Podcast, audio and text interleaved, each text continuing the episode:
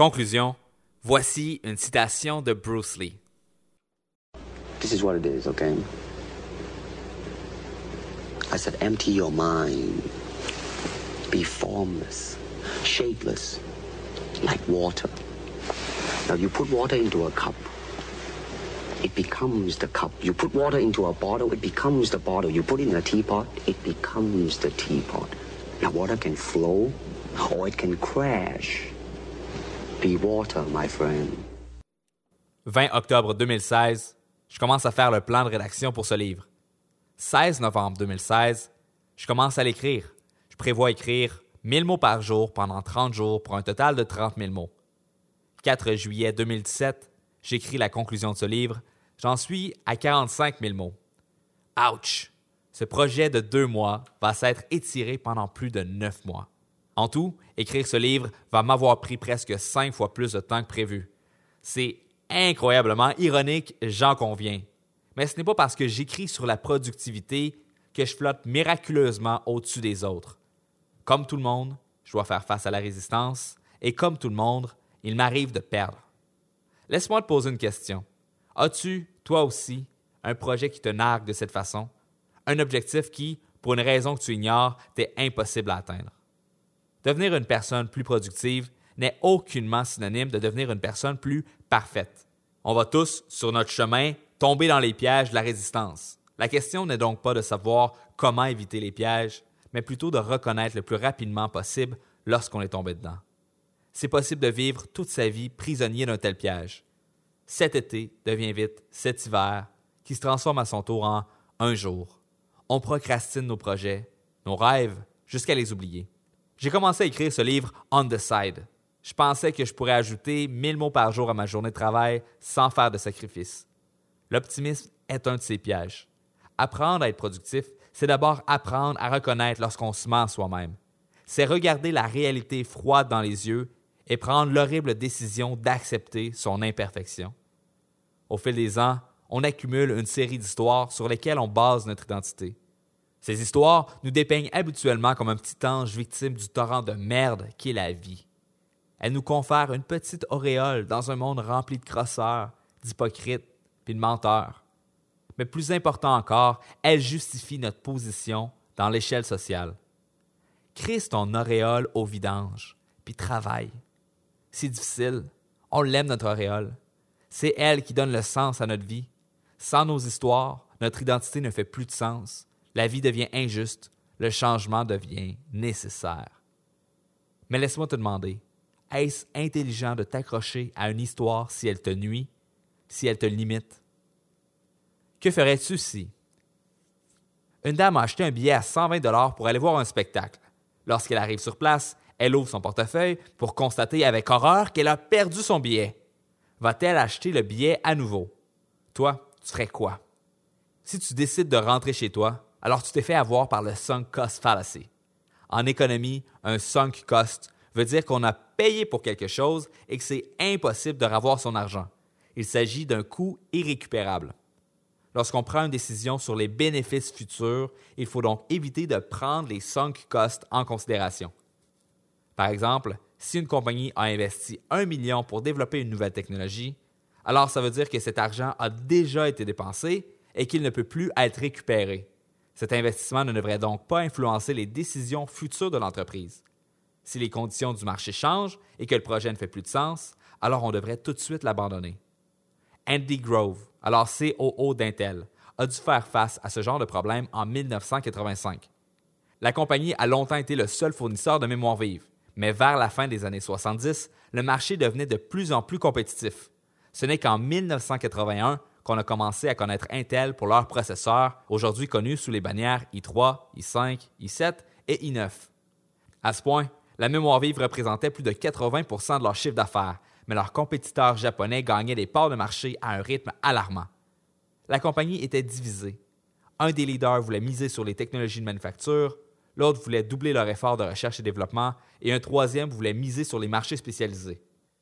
Le combat a continué de diviser l'entreprise pendant plusieurs années, jusqu'au moment où Intel a commencé à perdre de l'argent sur sa ligne de mémoire vive.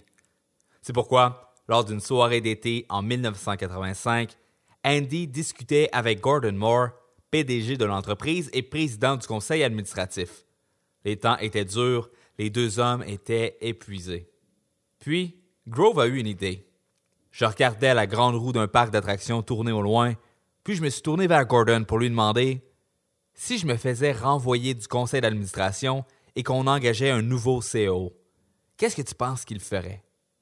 Gordon a répondu sans hésitation il laisserait tomber la mémoire vive. Je l'ai fixé pendant un moment, puis j'ai dit Alors pourquoi est-ce qu'on ne prend pas la porte, on revient et on le fait nous-mêmes Andy Grove venait de découvrir la stratégie de la porte tournante.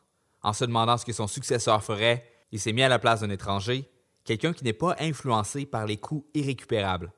Bien sûr, tuer leur ligne de mémoire vive n'a pas été facile. Une bonne partie des employés pensaient que Andy et Gordon étaient devenus fous. Mais si cette décision a été accueillie avec beaucoup d'animosité à l'interne, les clients n'ont pas été étonnés. Ça vous en a pris du temps, a même répondu un de leurs clients. Depuis cette décision, Intel a complètement dominé le marché des microprocesseurs. Ça aurait été la décision la plus importante de l'histoire de la compagnie. Il n'y a pas que les grosses compagnies qui doivent faire attention aux sunk costs. La dame dans notre histoire, par exemple, avait jugé que l'expérience du concert valait les 120 dollars demandés. Rendue sur place, elle est confrontée une nouvelle fois à cette décision. Est-ce que l'expérience vaut 120 dollars? Si elle a dit oui par le passé, pourquoi cette décision devrait-elle être différente maintenant? Si elle refuse de payer à nouveau, c'est parce qu'elle additionne son coût irrécupérable au coût de l'expérience.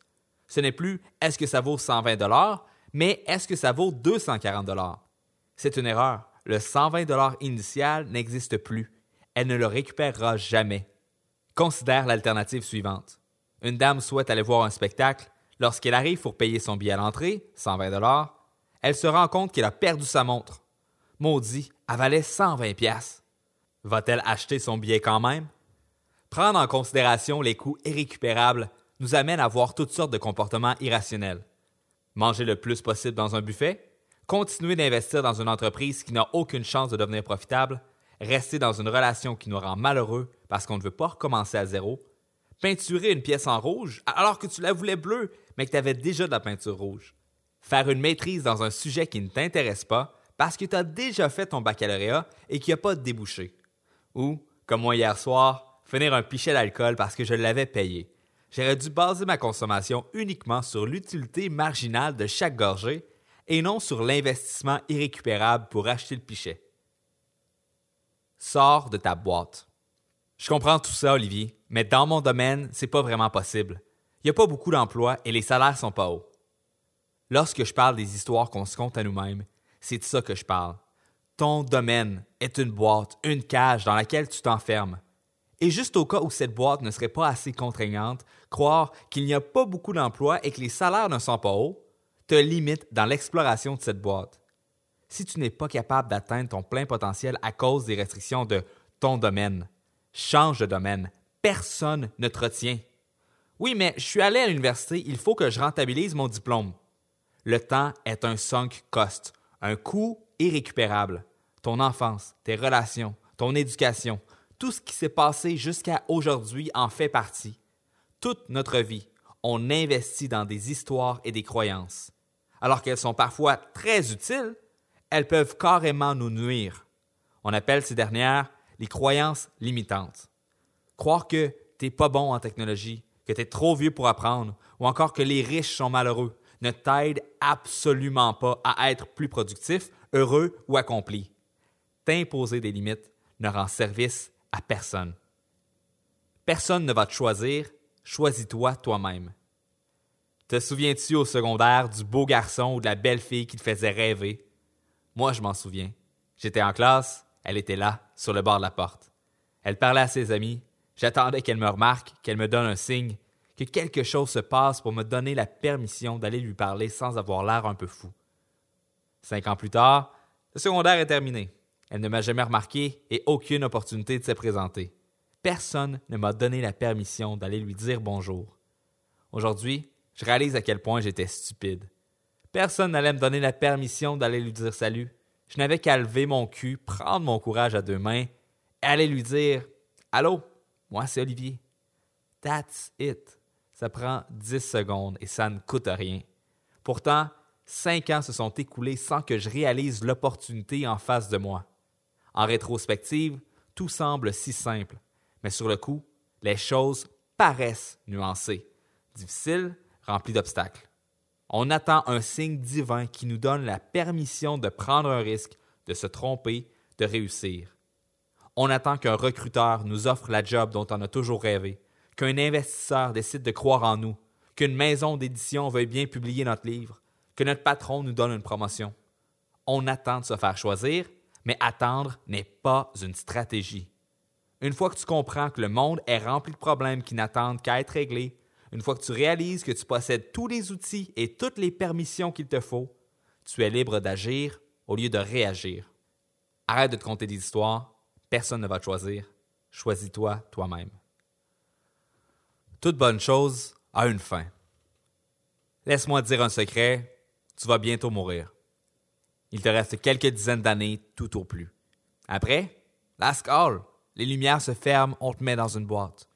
Peu importe ta croyance sur ce qui arrive après la mort, une chose est certaine, la personne que tu es cesse d'exister.